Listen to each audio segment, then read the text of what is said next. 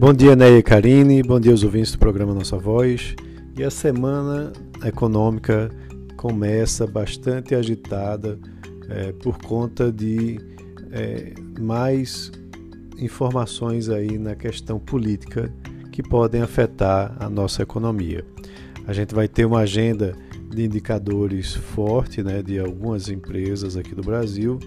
Lá no exterior, vamos ter um discurso do presidente do Banco Central Americano, do Federal Reserve, e temos essa semana alguns indicadores que serão apresentados relacionados à inflação e desemprego.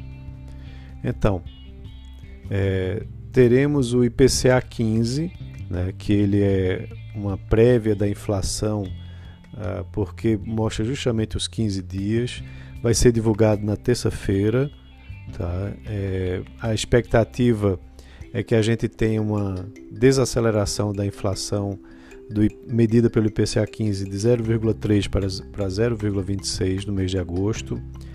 Outro dado de inflação que sai também é o IGPM na sexta-feira, onde tem projeções que falam de uma aceleração da inflação de 2,23% do IGPM, né, para 2,57%.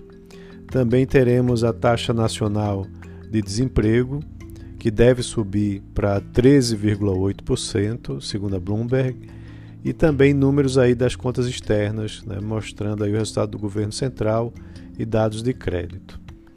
Outro ponto importante que a gente deve acompanhar né, será a questão dos reajustes dos servidores, né, que teve uh, o Senado derrubando o veto do presidente Jair Bolsonaro, mas depois revertido na Câmara. Uh, também teremos a, a, votação da PEC da, do Fundeb, é, do Fundeb permanente, né, que também vai acontecer essa semana.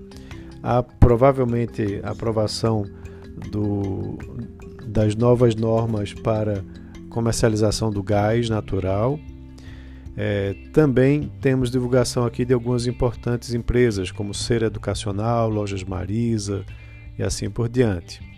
Lá fora, teremos a revisão do PIB dos Estados Unidos para o seu segundo trimestre e também o discurso na quinta-feira né, do presidente do Fed, o Jerome Powell, que sempre traz muitas expectativas.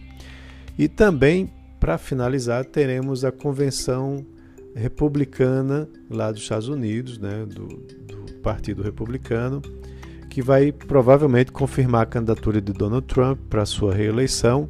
E é um evento de quatro dias né, que deve contar aí com vários discursos, né, como o próprio Trump, para rebater aí críticas da oposição né, com relação à sua gestão.